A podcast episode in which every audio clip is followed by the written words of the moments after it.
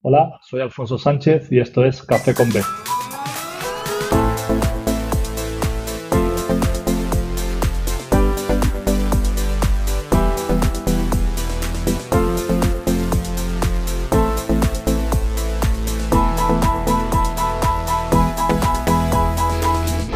Muy buenas, bienvenidos y bienvenidas a Café con B, el podcast en el que disfrutaremos de un buen café acompañados por personalidades de nuestro baloncesto. Hoy tengo el placer de compartir este séptimo café con un exjugador de clubes ACB como Unicaja, Obradoiro, Guipúzcoa, Manresa y Betis, y que actualmente es entrenador en The Embassy y en la Academia 675. Alfonso Sánchez. Alfonso, ¿qué tal? ¿Cómo estás? Hola, buenas. ¿Qué pasa? ¿Cómo estamos? Muy bien, oye, muchísimas gracias por aceptar mi invitación. Tenía muchas ganas de tomarme este café contigo, eh, no solamente por tu perfil de jugador, sino también por ese perfil de entrenador, de director de técnica individual, ¿no? De la Academia 675, además en The Embassy entrenando y compartiendo cancha con jugadores, bueno, que ahora me contarás, jugadores de top mundial. Y nada, la verdad es que toda una experiencia que quería que vinieras aquí a compartir con todos nosotros. Y para empezar, ¿quién es Alfonso Sánchez? Bueno, buena pregunta, no me esperaba. Buena pregunta, ¿eh? muy, buena, muy buena pregunta para empezar. Bueno, pues si me, es como una especie de definición, ¿no? ¿Qué quieres que haga sobre, sobre mi persona? Bueno, pues Alfonso Sánchez es eh, actualmente un entrenador de baloncesto de formación. Hace tiempo fue exjugador, hace unos años, yo me retiré en 2018. Y bueno, eh, Alfonso Sánchez es un apasionado del, baloncesto y un apasionado de los valores que inculca el baloncesto. Muy bien.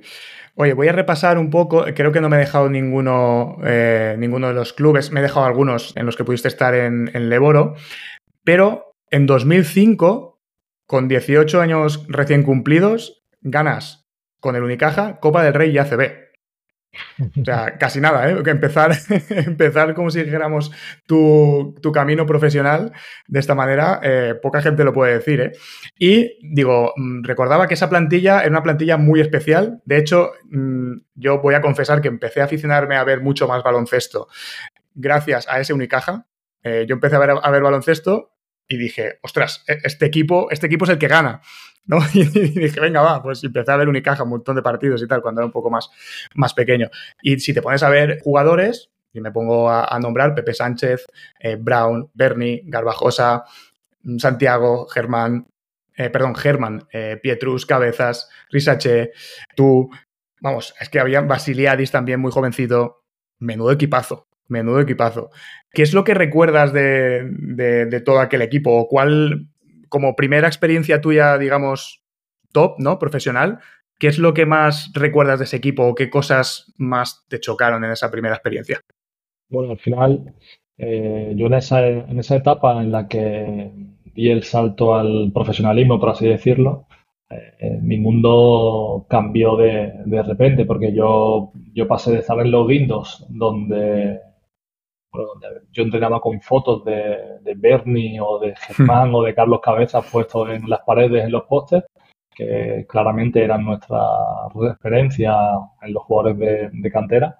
De repente, de casi un mes a otro, pues estar hombro con hombro en el vestuario y viviendo desde dentro eh, todo lo que cualquier jugador eh, de cantera eh, soñaba. Entonces, lo que más me sorprendió, pues bueno, eh, que esa plantilla era una especie de coctelera perfecta, en el sentido de que, bueno, cualquier más mínimo detalle estaba estudiado eh, con un gran eh, maestro de orquesta como es Sergio, que en aquella época Sergio Cariolo pues era un, es un entrenador que le gusta tener todo muy, muy, muy bajo control al milímetro y bueno, se dieron las circunstancias que mm, se pudo fichar eh, esas primeras espadas que se quisieron, eh, jugadores que venían en momentos eh, muy buenos físicamente y con un nivel de anotación importante, venían de otro equipo de sentirse,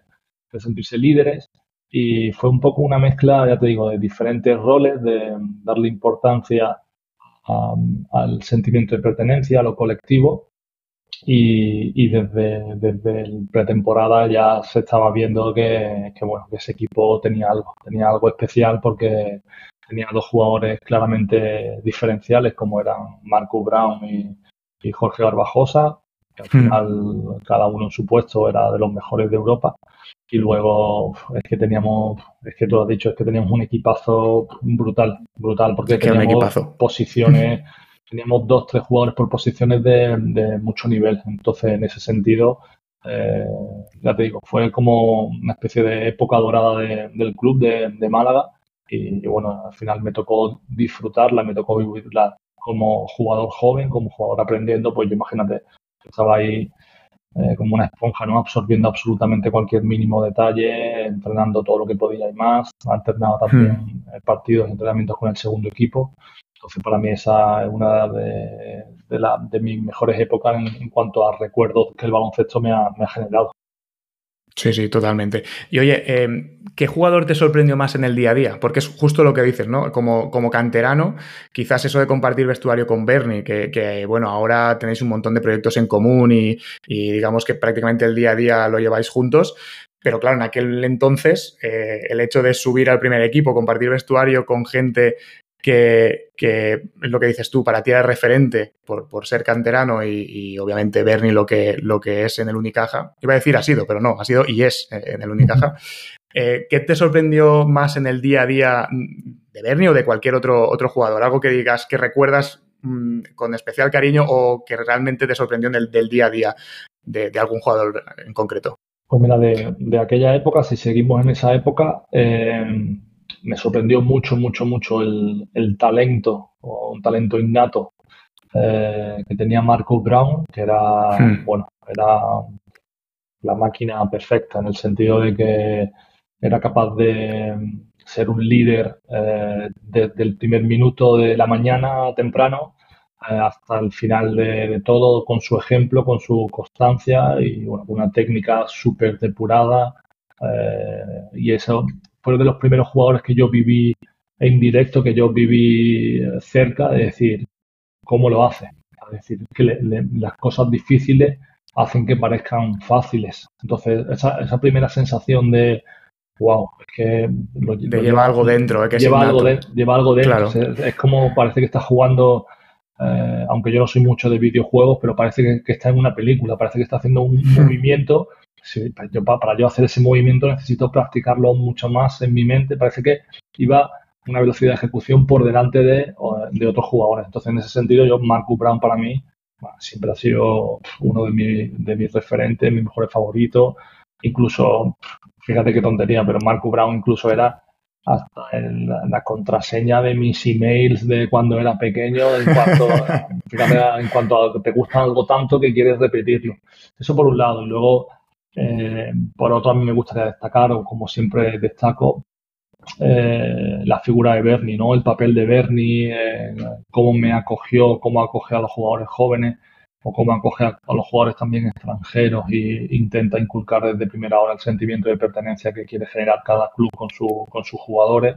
Y bueno, al hmm. final, Bernie también me, me mostró a mí el camino, el camino por el cual yo tenía que, seguir, que era a través de la predisposición al esfuerzo, a través del trabajo, a través de la constancia, eh, a través de bueno, intentar agradar al técnico que, fuese, en ese caso era Sergio, a través de, mi defensa y, que luego en ataque poco a poco iba a tener oportunidades. Entonces eh, también me acuerdo de hacer muchos entrenamientos individuales con Bernie, de, de quedar una hora, hora y pico antes para ser los primeros en vendarnos los tobillos y salir antes que nadie a, hacer tiro con él. Entonces, bueno, en ese sentido son las dos cosas de aquella época que, empezaron a, chocarme más, ¿no? El, esa, bueno, esa magia que tenía Marcus, que al final te la contagiaba y, bueno, era un auténtico killer, ¿no? Porque al final en momentos hmm. calientes del partido él buscaba las bolas y, era, era una pasada verlo, verlo disfrutar.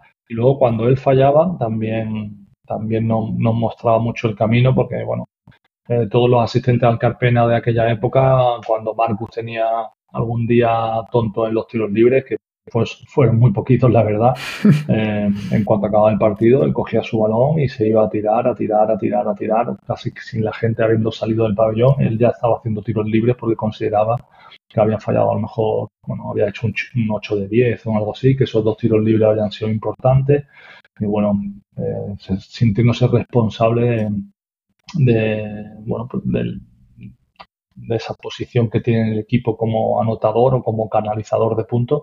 Y eso, si tengo la, la responsabilidad tengo que mejorar porque hay otros jugadores que hacen otro trabajo y aquí el sentimiento de pertenencia es muy grande y aquí estamos todos empujando en una misma dirección y el ejemplo que tengo que dar es que yo no voy a, no voy a, volver, voy a volver a fallar esos dos tiros libres que han sido decisivos, por así decirlo.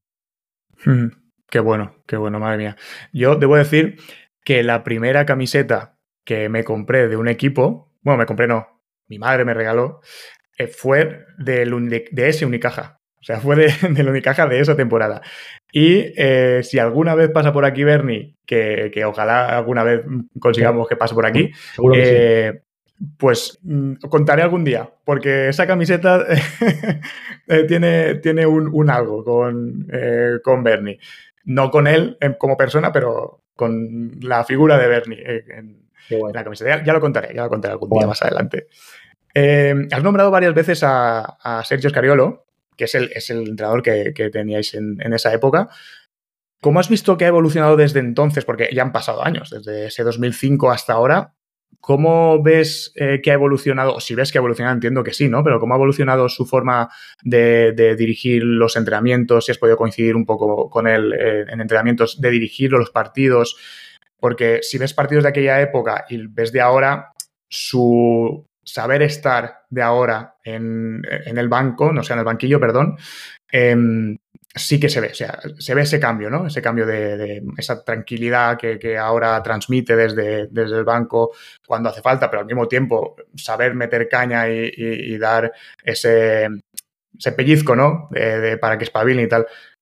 ¿Tú qué has podido compartir más con él? ¿Has visto ese cambio o qué, cambios has visto más, más importantes en, en, en Sergio? Sí, bueno, al final también es verdad que yo viví una época de Sergio donde, eh, bueno, él venía, venía de, del Madrid, ¿no? Venía del Tau también, entonces él venía claramente a, a, marcarse unos objetivos altos y grandes. Entonces, en ese hmm. sentido, Sergio ha sido es una persona y es un entrenador muy, muy, muy exigente. Entonces, en mi época, Sergio lo quería tener absolutamente todo, todo, todo, todo, todo, todo, todo, y puedo seguir diciendo todo, toda la entrevista controlado, ¿vale? Hasta la persona de detrás de la persona que está cerrando la puerta del pabellón, ese quién es y por qué está ahí. porque está durante, el entrenamiento, ¿por qué hace algo? ¿Vale? Entonces, fíjate el nivel de dedicación, ¿vale? El nivel de dedicación para que todo, absolutamente todo, salga bien y todo esté empujando en la misma dirección eh, para, cumplir eh, un objetivo. Sí que es verdad que Sergio bueno, es un amante de, del scouting, es un, amante de, los detalles eh, y en ese sentido yo creo que su gran, su gran cambio, por así decirlo, su gran evolución ha sido a la hora de saber las nuevas tendencias sobre el jugador o cómo el jugador eh, empieza a interpretar el baloncesto o cómo el baloncesto hmm. también ha ido evolucionando dependiendo de la técnica individual del jugador o depende de la capacidad física del jugador y eso Sergio lo ha sabido identificar y lo ha adaptado a un poco eh, su metodología. Así que es verdad que ahora hmm. Sergio pues eh, quizás en los partidos sea un entrenador eh, que parece que está más calmado, que parece incluso que, bueno, incluso en la selección vemos cómo hace rotaciones con uno de sus ayudantes en ataque y defensa para dirigir al equipo. Eh, ante esos años de esos años de Málaga, Sergio recorría la banda de arriba abajo, gesticulaba, metía, metía mucha caña, metía mucha presión. Y también un poco yo creo que, que bueno, esto es opinión mía personal, no, no lo he hablado con él, eh, yo creo que le ha servido mucho también el trato que ha tenido eh, con jugadores NBA en Estados Unidos, ¿no? que, esos hmm. jugadores eh, pues bueno, tienen mucha más libertad a la hora de tomar decisiones y son mucho más conscientes de que dejan un porcentaje grande al talento. Entonces, por ejemplo, los, ataques ofensivos de, o sea, los, sistemas ofensivos, perdona, de, Sergio, sí que son mucho más estructurados, con un primer foco, un segundo foco o una sobrecarga, etcétera, etcétera. Y en algún momento tienes que darle un porcentaje de talento a tus jugadores para que puedan ejecutar ese, ese sistema. Y con la defensa pues pasa, pasa un poco, poco lo mismo. Sergio tiene varias reglas defensivas, muy característico su, su, su green, ¿no? Su defensa green, su defensa verde, que es orientar a, línea de, a línea de banda para que el jugador con balón no ataque el pick and roll por el centro. Son, bueno, señas de su ADN que ha ido, que ha ido manteniendo. Entonces, esa mezcla de la vieja escuela, por así decirlo, con su nueva eh, con las nuevas herramientas que ha ido adquiriendo por su trato con jugadores NBA, por su experiencia en Toronto, por supuesto, y también, mm. eh, pues bueno, por el gran papel que está haciendo con la selección, donde al final te encuentras un grupo de jugadores eh, que en cuatro semanas tienen que competir y tienen que competir en un, en un nivel máximo. Entonces, mm. donde Sergio intenta buscar mucho la, comodidad de, de, ese jugador. Entonces, ahora mismo, una de las cosas, por ejemplo, que me, me ha llamado la atención es que eh, la selección ha estado en, nuestra instalación, ¿no? en la instalación del Training Center de de Embassy, eh, preparando el torneo centenario y preparando los entrenamientos para, el Mundial. Y uno de los eh, entrenamientos donde que Sergio da más información al jugador, que son bueno, los walkthrough que, que él hace, ¿no? que son explicar una jugada andando con ataque y con defensa. Eh, yo me acuerdo que esas situaciones para, desde que yo las vivía en Unicaja, eran situaciones donde parecía que no estabas haciendo nada, pero es que tenías que estar al 100% de concentración y estabas obsesionado en que Sergio, mm, tú lo que te dijese tenías que hacerlo. Entonces, imagínate, siempre contamos las mismas anécdotas que nosotros hemos llegado a hacer este walkthrough en aeropuertos, en garaje de un hotel, pintábamos las líneas, el, el, delegado Manolo Rubia llevaba tape y pintaban las líneas en un aparcamiento para simular una canasta ¿eh? y practicar la jugada del rival, cómo queremos defenderla, esta jugada tres abajo, lado, lo que sea, y teníamos que, reproducirla y la defensa tenía que defender como estábamos entrenando durante la semana que queríamos, queremos eh, eh, defenderla. Entonces, en ese sentido que yo me acuerdo que eran situaciones muy, muy tensas, donde todo el mundo tenía que estar muy, muy concentrado. Este año he vivido en el pabellón donde eh, es algo más distendido. Incluso se permite alguna hmm. risa, se permite algún tiro de algún jugador que tenga el balón en las manos. Entonces, Sergio, en ese sentido, sí que me ha demostrado a mí personalmente en este pequeño detalle que entiende mucho más lo que pueda sentir o lo que pueda percibir el jugador en esas situaciones e intenta buscar, eh, por supuesto, la concentración y que el jugador sepa qué defensa eh, se quiere ejecutar en ese sistema, pero la comodidad y la tranquilidad que también se premia mucho. Qué bueno. Pues justo esto que estabas comentando, formas parte del proyecto de, Embassy como director de técnica individual. Para la gente, o poca gente diría yo, que todavía no conozca la instalación, porque justo después de, que haya pasado por ahí la selección española para el torneo del centenario de la federación, la selección americana, la eslovena también, bueno, muchas otras que pasaron y, ahora luego hablaremos también de, los jugadores NBA, que ya es el segundo verano, creo, si no me equivoco, que pasan por allí.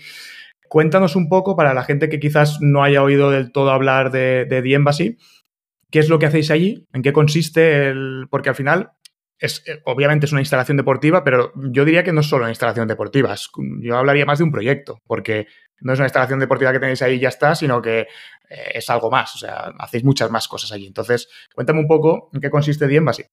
Bueno, pues al final eh, The Embassy es eh, un proyecto, como tú dices, que intenta, intenta ofrecer o intenta acercar el, el sur de Europa o el sur de España o Andalucía, Málaga, con la Costa del Sol, a, los jugadores eh, NBA de Europa de primer nivel e incluso a jugadores NBA que quieran visitar Europa durante, durante el verano. Quizás este sea eh, el primer peldaño, la primera piedra que se puso del proyecto, buscando claramente una instalación que ofreciera eh, turismo deportivo en ese sentido. Hmm. Todo esto nace de la idea de, de Bernie como, como, ejecutor, en el sentido de que bueno, uno de nuestros compañeros eh, que tuvimos en Sevilla, que es Cristas Porzingis, al final siempre estábamos con la broma de, bueno, en verano ¿qué haces? Ah, no, me voy a Letonia, me voy a no sé dónde, me voy... Tío, es que yo quiero estar aquí, quiero estar en la playa, quiero ir a Málaga. Quiero calorcito, quiero, ¿eh? quiero vivir aquí, quiero vida mediterránea.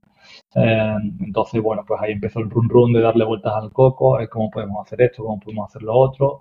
Luego al final, pues encontramos por el camino a, Manuel Escobar, que sin ninguna duda es uno de los pilares más importantes que tenemos, porque es un poco eh, el hombre, la persona que se encarga de, que todas nuestras ideas luego se puedan plasmar en un papel y, consigamos eh, ejecutar las, las cosas de, de formas adecuadas. Y por supuesto, en ese camino llegamos a tocar la puerta de José Manuel Calderón, que, enseguida dijo, vaya pasada, os he hecho una mano, pero es que quiero estar dentro, quiero estar con vosotros, cómo, podemos hacerlo para, para empujar en, esa dirección. Y a partir de ahí, pues bueno, nace, nace una instalación eh, diseñada eh, y dirigida por exjugadores de baloncesto, donde, pues bueno, sabemos identificar perfectamente qué tipo de necesidades tiene, tiene un jugador. Entonces, a partir de ahí, como tú dices, no solo somos una pista de baloncesto, que por supuesto lo somos, eh, pero hay algo que engloba o algo que rodea la instalación, que bueno, es un sitio privilegiado, eh, vistas al mar, por supuesto, eh, con el apoyo del ayuntamiento de, de Fuengirola, la materia prima, por así decirlo, la, instalación como tal, es hmm. top en el sentido de que están pues el mejor parque, las mejores canastas, los mejores balones, absolutamente todo diseñado como nosotros queríamos que fuese. Entonces, eh, bueno, echamos a andar, echamos a rodar y empezamos a, golpear un poco el mundo del baloncesto a nivel mundial y a darnos a conocer. Y cualquier tipo de servicio que se te ocurra a través de eh, que venga un, un jugador individual, un equipo o una selección a nuestra instalación, pues lo tenemos cubierto, desde vuelos o transfer, hoteles, casas, coches, eh, autobuses, barcos, helicópteros, lo que se te ocurra que un jugador pueda pedir. O sea, claro, es que un, jugador dice, oye, que quiero ir a The Embassy y, ya se olvida, ¿no? O sea, ya pasa por él, lo recoge, lo trae, no sé qué, el hotel, todo. Nosotros siempre, decimos que, bueno, el, naming de la instalación es The Embassy porque queremos que cualquier persona, venga de donde venga, se sienta como, bueno, se sienta en suelo, en, suelo neutral, ¿no? Que es una embajada y que se sienta como en, como en casa, que se sienta protegido. Entonces, en ese sentido, como hemos sido jugadores y sabemos lo que nos gusta y sabemos lo que nos gustaría recibir cuando hacemos un viaje o cuando vamos a, un training camp o, vamos a preparar un, europeo, una, una, ventana de selección o lo que sea, pues todos los servicios alrededor del jugador también tenemos diferentes opciones con diferentes eh, gamas, por así decirlo. Hay una gama más lujosa, una gama media y una gama bueno, algo más asequible, le va ajustándonos un poco a las necesidades de cada usuario en ese sentido. Pues bueno, esto al final simplemente marketing o bueno, marketing empresarial, ¿no? Ajustarte un poco a, qué usuario vas a tener la instalación y cómo puedes satisfacer la, la experiencia de tu usuario. Claro, es que al final me parece súper interesante que mm, partiendo desde el diseño de la instalación hasta la gestión de la instalación y el día a día en la instalación, está pensado por exjugadores de baloncesto. O sea, eso me parece súper interesante porque efectivamente creo que nadie mejor que un jugador o un exjugador va a saber lo que quiere o lo que necesita o lo que, o lo que le apetece ¿no? en, un momento antes de un entrenamiento o después o incluso ya fuera de la, fuera de, la cancha, ¿no? Como actividad para desconectar, eh, relajarse, etcétera. Claro, me parece, me parece brutal. Habéis albergado también el programa de Sanctuary, que es un programa de la Asociación de Jugadores de la NBA, ¿no? Que vaya a, vuestra instalación. Y el año pasado eh, fueron unos cuantos, este año es el segundo verano que han ido jugadores como, me he apuntado unos cuantos, ¿eh? porque estuve leyendo y buscando Jalen Brown, Donovan Mitchell, eh, Steven Adams, Davis Bertans. ¿Cómo es la experiencia de entrenar a este, a este tipo de jugadores? O sea, jugadores top mundial. Y también me interesa saber cómo planificas tu trabajo con ellos. Es decir, ¿Te coordinas con sus preparadores físicos y entrenadores sabiendo lo que van a querer para la próxima temporada o en qué cosas deben incidir para mejorar de cara a la próxima temporada o llevan los suyos propios personales, porque sé que muchos jugadores llevan sus propios preparadores físicos o sus propios entrenadores de, técnica individual o de lo que sea, y vosotros ayudáis a, sus entrenadores. Explica un poco cómo, gestionáis esto. Por partes, porque mm, eh, dentro de Sanctuary, como tú has dicho, The Sanctuary es un evento que organiza NBPA fuera de Estados Unidos. Al final es sin ninguna duda, eh, es el evento que alberga más jugadores NBA fuera de Estados Unidos, ¿vale? A nivel, a nivel mundial. Entonces, en este evento, nosotros de, Embassy eh, solo funcionamos como instalación. Nada más, hmm. ¿vale? Nada más. Ninguno de nuestros servicios, por así decirlo, eh, se utilizan. Entonces, por ejemplo, todos los jugadores que vengan dentro del programa de Embassy vienen con sus hmm. entrenadores.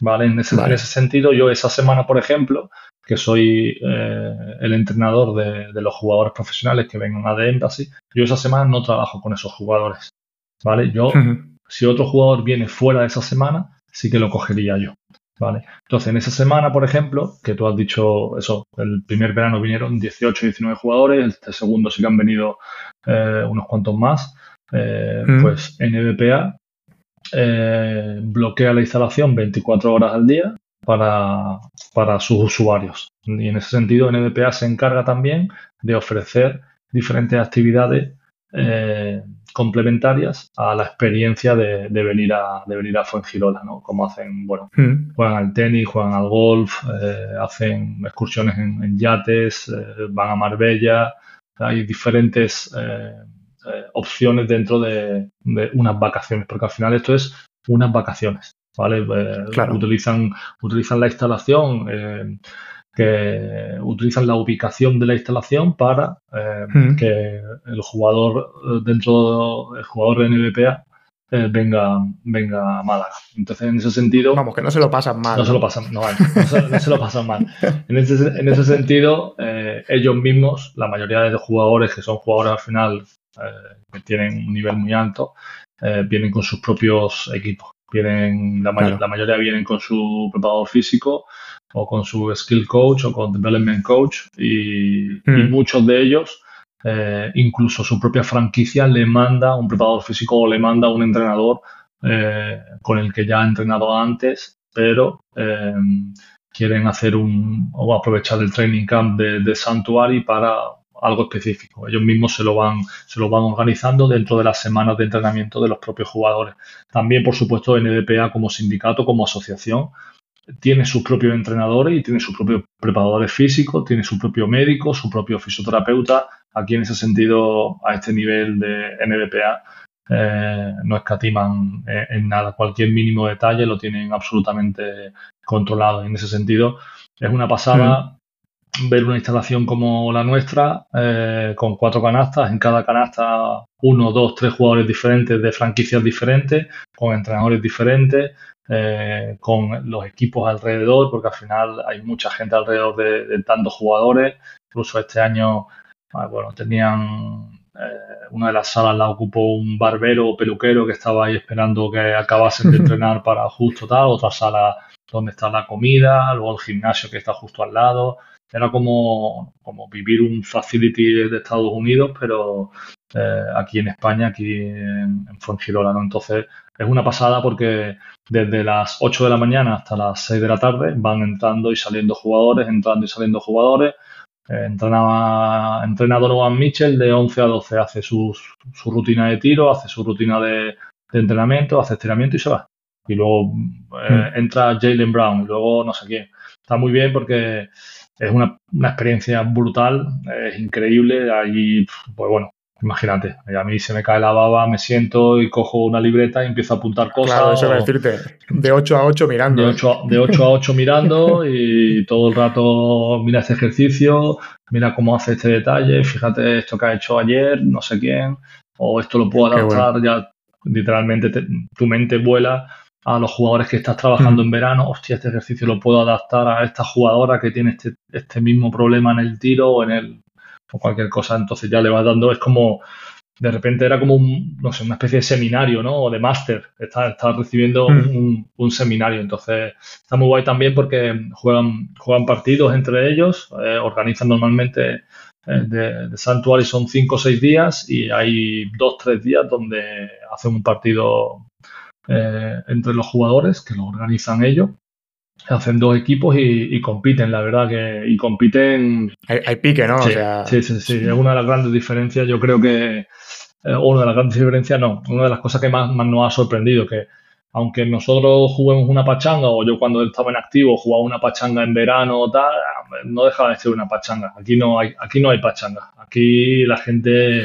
la gente iba a saco, la gente eh, utilizaba el contacto, había un nivel de intensidad muy alto, eh, o sea que estaban jugando, pero jugaban de verdad, jugaban, de verdad. Entonces, en ese sentido también fue muy impactante el ver a, semejantes animales, eh, bichos, pegarse porrazos todo el rato y, jugando con un nivel muy, muy alto. Y bueno, y ahí estaban Jalen Brown, Donovan Mitchell jugando, etcétera, etcétera. Si no recuerdo mal, no sé si lo leí o lo escuché en algún sitio, que me disculpe quien, de quien sea, porque no, lo recuerdo si no lo nombraría. Creo que estuvo Ethan Almansa, puede ser este verano, eh, y no sé dónde escuché que, le preguntaban, oye, porque entró en una de estas pachangas, ¿no? A, jugar, y le preguntaban que qué tal la pachanga y tal, y dijo algo así como, fue mandado por todos los lados, no sé cómo. ¿Sabes? He salido, he salido, vamos, que, mañana me va a doler todo.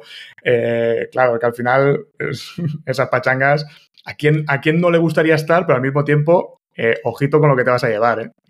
Porque vaya tela. También es verdad que, bueno, esas pachangas sirven también un poco entre ellos para marcar su territorio, ¿no? Su estatus. Eh, Izan, en ese hmm. sentido, pues bueno, es un novato, un rookie o más por debajo del, del novato del rookie. Claro, porque todavía, no, está ni en la liga. Entonces, en ese sentido, hmm. también era como una llamada de atención, ¿no? Le, han, mandado un mensaje. Pero sí que es verdad que Izan este año jugó lo, dos partidos, sí, jugó los dos partidos. Y luego, bueno, también estuvo Santi Aldama. Por ejemplo, Santi, no, Santi este año no jugó ninguno de los dos partidos. Santi bueno, hizo un trabajo más específico con su, con su preparador físico y con su entrenador. Por ejemplo, Santi fue uno de los jugadores que trajo a, a su propio, a su propio entrenador de, de, Memphis. Y bueno, aquí cada uno, cada jugador iba un poco a, su rollo, dependiendo, pues bueno, lo que hemos hablado antes, ¿no? Cada uno trae, trae una planificación diferente y en ese sentido, pues bueno, era, una pasada, un lujo, ¿no? Ver, sacar detalles de, de, cada jugador y luego lo sorprendente de, las pachangas de que, que iban, iban, iban, iban fuerte, ¿no? No parecían pachangas y encima pitaban ellos las faltas, por lo que no pitaban ninguna nadie. Que no pitaban ninguna. Exactamente. Y, bueno, al final pues discutían y un poco, bueno, se ponían de acuerdo de aquella manera y si no, pues repetían o si no empezaban de cero y venga otra vez a jugar. Y la verdad que, que era una pasada. Qué bueno, como para verlo, ¿eh? Madre mía, que disfrute. Pues mira, aprovechando, tengo una pregunta de David García que nos ha enviado a través de Instagram que dice, buenas, ya que estás como entrenador de técnico individual, perdón, de técnica individual, y sabiendo que cuando más se suele trabajar esto es en verano, me interesaría saber cómo son las rutinas, trabajos, cargas que más o menos llevan a cabo los jugadores profesionales fuera de temporada. Gracias. Vale. Pues eh, al final yo adapto mucho mi, mi, trabajo a las necesidades que tenga, que tenga el jugador. Eh, la mayoría de jugadores vienen con contratos, o sea que vendrán con una planificación de preparación física de su club y, luego también una de las cosas a tener en cuenta es eh, cuánto tiempo llevan sin entrenar o desde cuándo ha hecho su último entrenamiento, si está preparando una participación en un equipo nacional o si se está preparando para irse a una liga de verano o si simplemente quiere un periodo gran, eh, largo de 6-8 semanas para preparar una pretemporada, por así decirlo.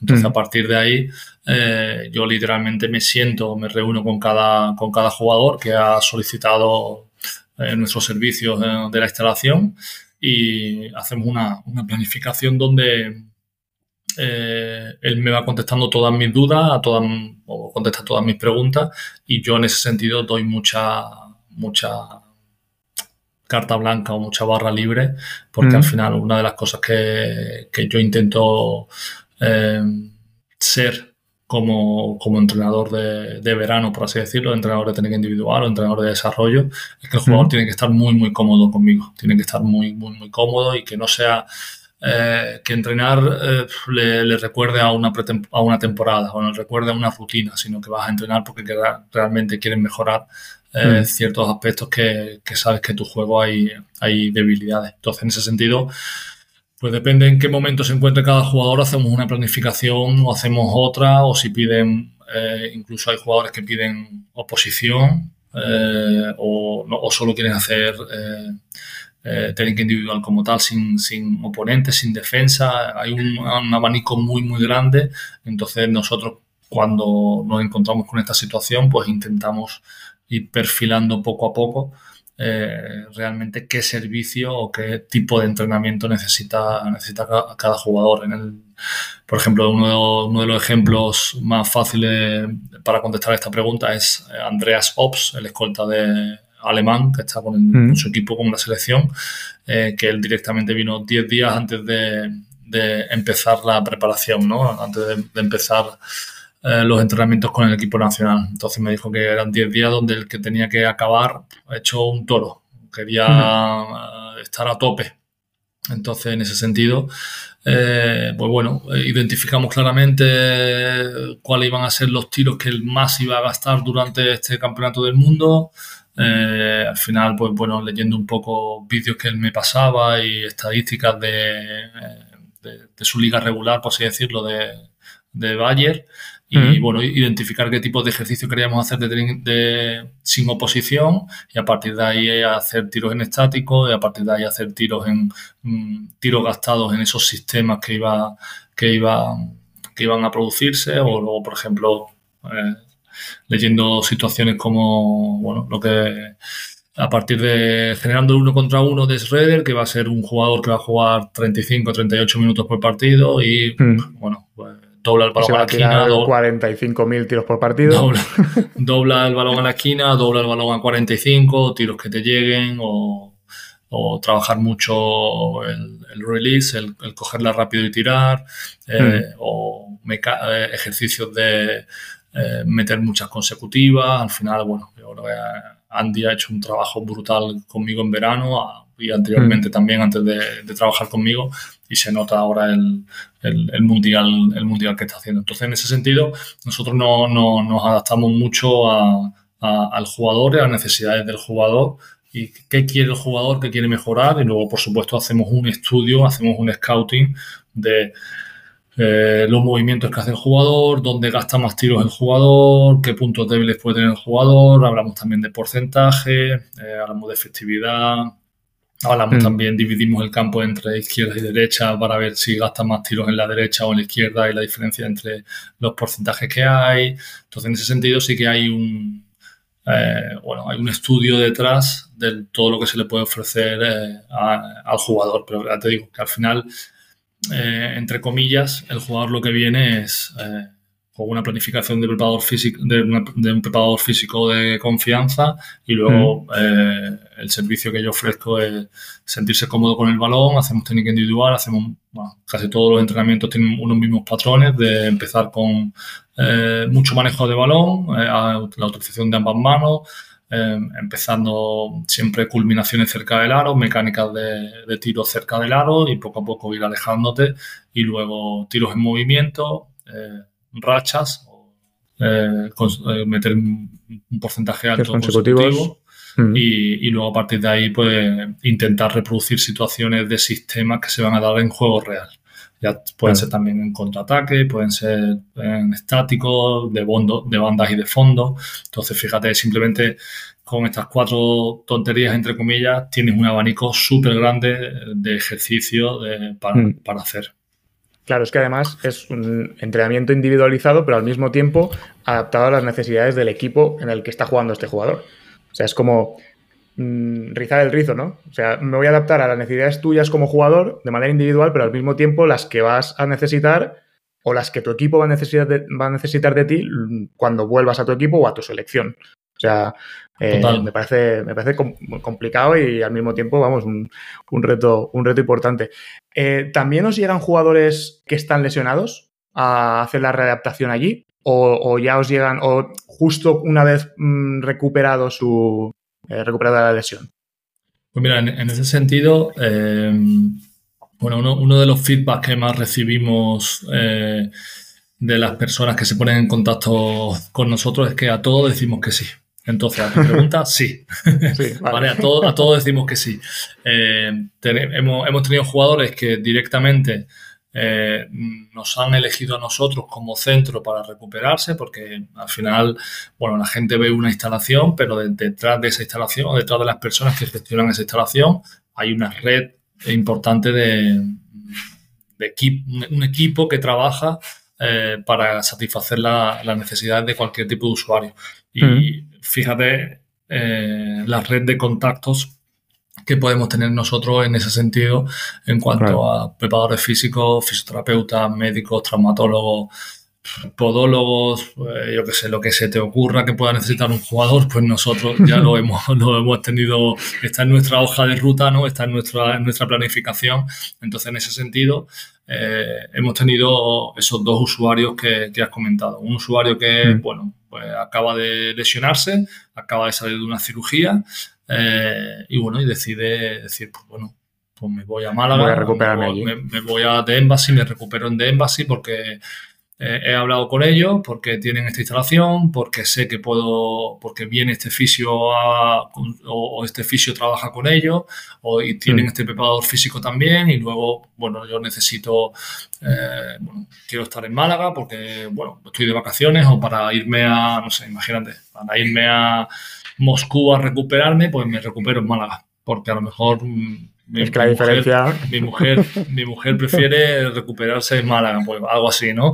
Pues entonces ambos. O luego lo que tú has dicho, ¿no? Esa última parte de ya tengo el ok del médico, ya tengo el alta eh, deportiva, por así decirlo, para una vuelta, para ponerme a punto en la última fase de la recuperación de un, no sé, cruzado, un Aquiles, un lo que sea. Pues también, por supuesto, con eh, trabajamos con diferentes preparadores físicos y cada, cada usuario, pues nosotros, un poco como lo que te he dicho antes, ¿no? ¿Qué necesitas? ¿Con quién quieres trabajar? Eh, ¿Quieres trabajar? Yo quiero trabajar con el preparador físico de la selección española. ¿Quién es? Enrique Salinas. Vale, lo conocimos. Conocemos a Enrique Salinas. Tenemos confianza con él. Vamos a proponerle, nos lo traemos. Vamos a proponerle una planificación para exactamente para para tu, para tu recuperación. Pues viene Henry eh, y le hace unos tests y eh, a, Henry lo deriva luego otro fisio y mm. tal, y entonces ya se está generando una red de contacto y todos forman parte de, de, Embassy y entonces cerramos un poco, como nosotros decimos, cerramos el círculo y el mm. usuario recibe todos los servicios que, que estaba exigiendo, que pretendía eh, planificar él por, su, por sí mismo. Entonces nosotros ya nos hemos adelantado y se lo estamos ofreciendo directamente. Buah, qué bien. No, al final, claro, es, lo que decías, es un, eh, todo en uno, o sea, lo que os haga falta. Muy bien, muy bien. Pues mira, quiero aprovechar porque tengo una pregunta de, bueno, el nombre en Instagram es María Jugona, no sé el nombre, el nombre real, porque Mm, durante, aprovechando que estábamos hablando de lesiones, pues eh, durante tu etapa como jugador tuviste muy mala suerte con, el tema de las lesiones, ¿no? Y, María preguntaba cómo desarrollaste estrategias de manejo mental y emocional para las lesiones. Y como estamos hablando de esto y la pregunta me parece súper interesante, pues muchas gracias María por la pregunta y pues si quieres contestar, Alfonso. Sí, bueno, al final eh, yo puedo, puedo hablar un poco de mi experiencia.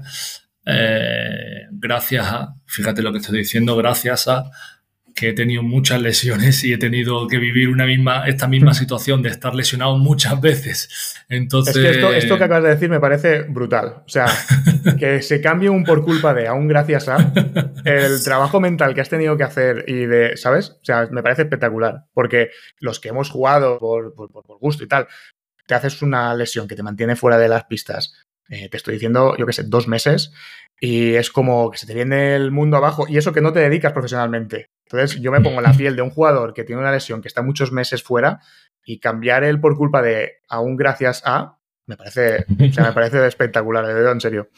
Sí, bueno, al final, eh, yo esto lo tengo ya muy interiorizado, por así decirlo, y al final, bueno, he, aceptado eh, y he entendido que una de las formas que que tengo de, volver al baloncesto, lo que el baloncesto me ha dado como jugador, o esos valores de los que hemos hablado antes, ¿no?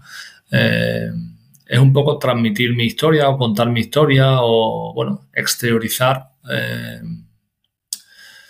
mis sentimientos o mis pensamientos a la hora de afrontar, por ejemplo, eh, una lesión. Yo creo que intento dejar mi granito de arena o intento dejar huella cada vez que me preguntan por el, por el tema de, de las lesiones.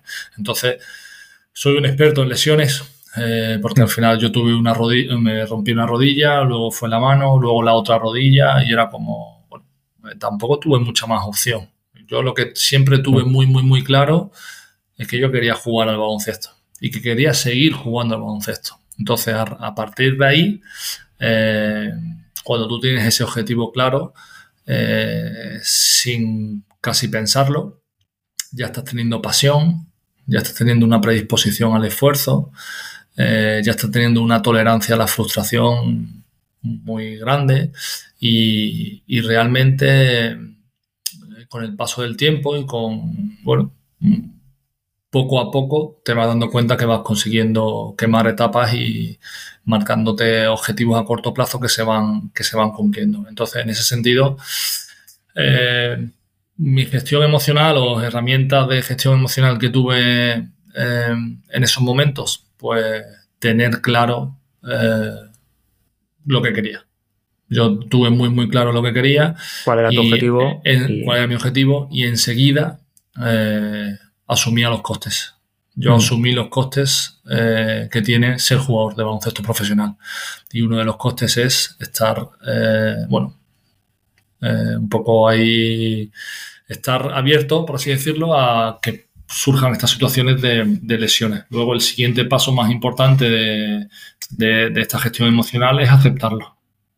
es aceptarlo. Yo creo que el proceso de aceptación, igual que, bueno, pues, eh, la pérdida de un ser querido, ¿no? Ese, en cuanto estés ya, cuando ya lo hayas aceptado, es cuando, ya puedes empezar un poco a mirar para atrás y, mirar de retrovisor algo que ya estás intentando dejar, dejar atrás. Mm. En ese sentido, eh, bueno, yo es que como, como sueles decir, eh, no tenía otra opción.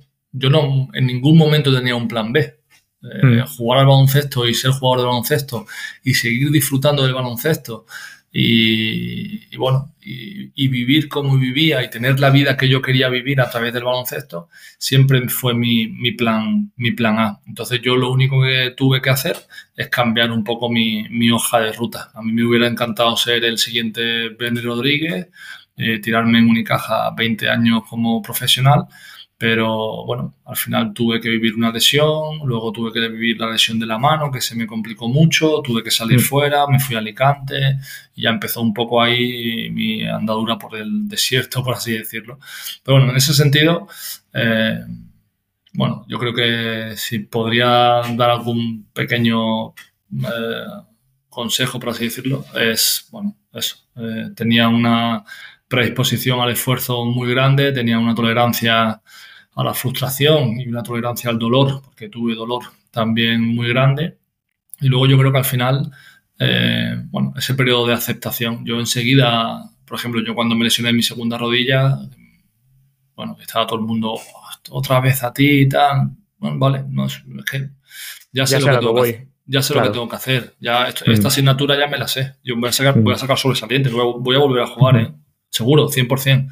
Y luego tú a lo mejor, bueno, si alguien escucha esta entrevista, no sé cuántos jugadores en ACB se hayan mantenido en activo con dos cruzados rotos. Vamos, te digo yo, el único que yo me sé es Raúl López. Hmm. Y alguno más habrá seguro por ahí, pero tenemos que ser poquitos los locos que, después de los cruzados, ¿eh? que después de dos rodillas rotas eh, sí han seguido jugando. Y luego también, por ejemplo, mi caso es es especial por el tema de, mi mano, ¿no? Yo al final tengo una lesión en la mano que, bueno, no sabes las cosas todo lo bien que, que podían haber salido. Entonces yo me encuentro que yo he tenido dolor y una limitación, una reducción de movilidad en mi mano de tiro durante toda mi carrera. Entonces yo a día de hoy tengo dolor en mi mano derecha aunque haya dejado de jugar al baloncesto. Entonces yo cada vez que hacía un tiro tenía dolor. Entonces fíjate, eh, por eso hemos dicho lo de la tolerancia a la frustración y la tolerancia al dolor. Al, dolor, literalmente al dolor. Pero bueno, es lo que te he dicho antes. Eh, también ahí yo me encontré en una situación en la que tener madurez era mi mejor arma. Entonces en ningún hmm. momento tuve un pico emocional extraño. Por supuesto lo pasé mal, por supuesto eh, tuve malos pensamientos o tuve pensamientos pesimistas, pero al final en, esta relación de amor-odio que siempre he tenido con el baloncesto, ha ganado el amor. Qué bien, qué guay. Muy bonito te ha quedado esto, ¿eh? ha quedado guay, ha quedado chulo. no, no, en serio, muy bien, muy bien, no, espectacular. Es que, vamos, me parece una capacidad de superación y de, resiliencia, ¿no? Que está tan de moda eh, esta, palabra. eh, Mm, se nos está acabando el tiempo para hacer más o menos lo que solemos hacer de, en cada episodio, pero no quiero que acabemos sin que me hables un poco sobre, eh, aunque sea de manera un poco por encima, sobre la Academia 675 que llevas con Bernie, pero en concreto el Superbásquet. Porque he leído algo y, me ha encantado. Me ha encantado y me gustaría que, lo explicases tú, que lo vas a explicar, por supuesto, mucho mejor que yo. Eh, entonces no pasa nada si nos alargamos un poquito porque creo que el Superbásquet, ahora cuando Merece la pena. creo, es efectivamente. Vale, guay, pues vea, eh, te hago un, pequeño resumen, aunque seguramente me, ponga a hablar y, me alargue. Pero bueno, eh, al final, dentro de esta vorágine de cuando Bernie se retira y, y yo que estaba ya también en mis últimos años, pues Bernie claramente tenía una hoja de ruta marcada de lo que quería devolverle, lo que hemos hablado muchas veces, ¿no? Devolver a la sociedad todo lo que el baloncesto nos, o sea, devolver al baloncesto todo lo que el baloncesto nos había dado y en ese sentido pues teníamos claramente el objetivo de, la sociedad que consumía el baloncesto, el deporte. Eh, a raíz de ahí pues nace el proyecto que ya hemos comentado antes de, de Embassy y nace también la Academia 675. La Academia 675 es una academia que va orientada a plasmar la metodología de don Bernardo Rodríguez, el padre de Bernie, entrenador eh, superior de baloncesto y que bueno, tantos y tantos clinics eh, y seminarios ha, dado sobre su metodología. Y era, la idea es eh, crear horneadas de jugadores, pues bueno, entre 4 y 8 años, eh, para que den un salto a, los clubes de, Málaga y seamos un poco la cantera que nutre a, otros clubes y que esos jugadores que salgan de nuestra academia tengan un sello identificativo a nivel de técnica individual sobre todo, ¿vale? Entonces que primero la metodología de Bernardo es ejecutar muy bien la gestualidad específica de los diferentes movimientos del baloncesto y luego ir eh, uniendo eslabón por eslabón, por así decirlo, a, lo que es el, juego de 3 contra 3, 4 contra 4 y 5 contra 5. Esa es la idea mm. de la Academia 675. A partir de ahí, eh, bueno, eh, uno de los mejores amigos de, Bernie, que es eh, Nacho Bravo, que es profesor también, nos dijo, oye, ¿creéis que podemos hacer algo?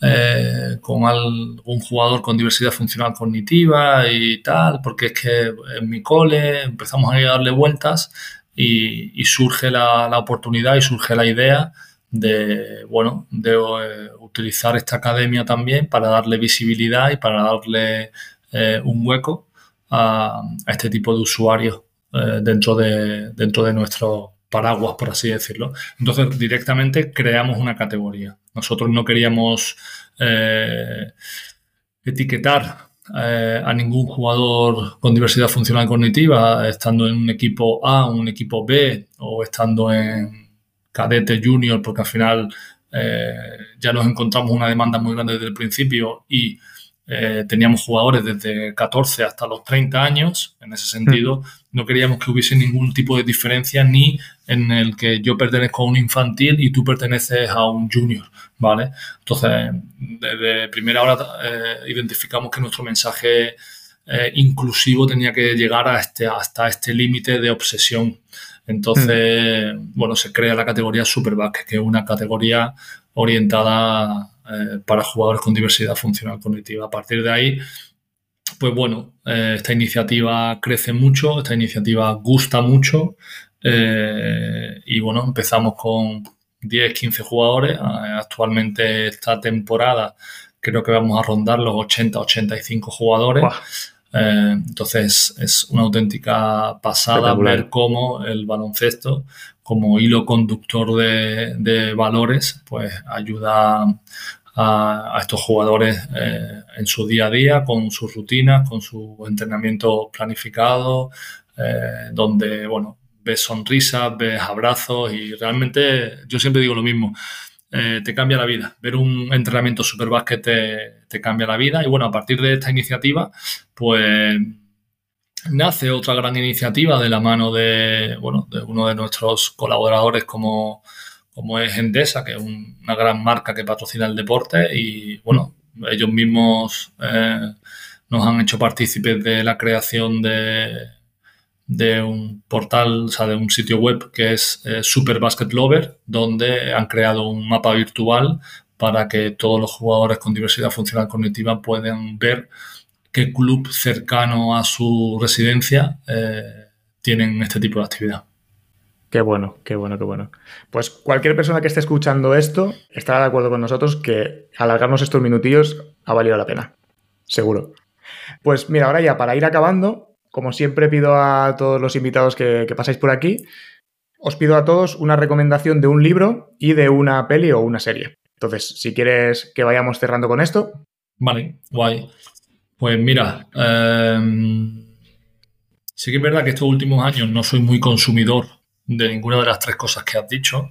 Bueno, sí, de libros sí, pero más a nivel formativo.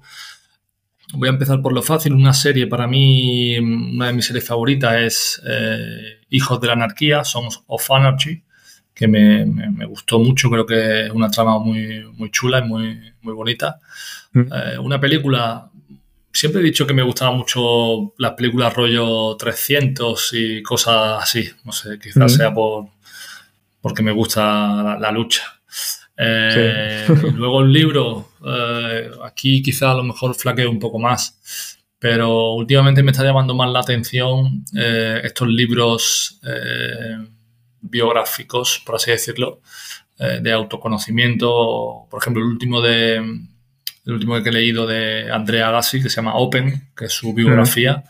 Que bueno, que al final tiene episodios también donde cuenta sus experiencias y su relación con el dolor eh, y la presión un poco del tenista, porque al final es un, deport, es un deportista que está más solo ante estas situaciones. Yo en ese sentido, pues siempre he estado más arropado por mis compañeros, por mi propio entorno, pero, pero bueno, lo, lo recomiendo porque te da un punto de vista también. Eh, diferente y te aporta los valores que, el deporte eh, le ha dado a Andrea Gassi en este, en este caso.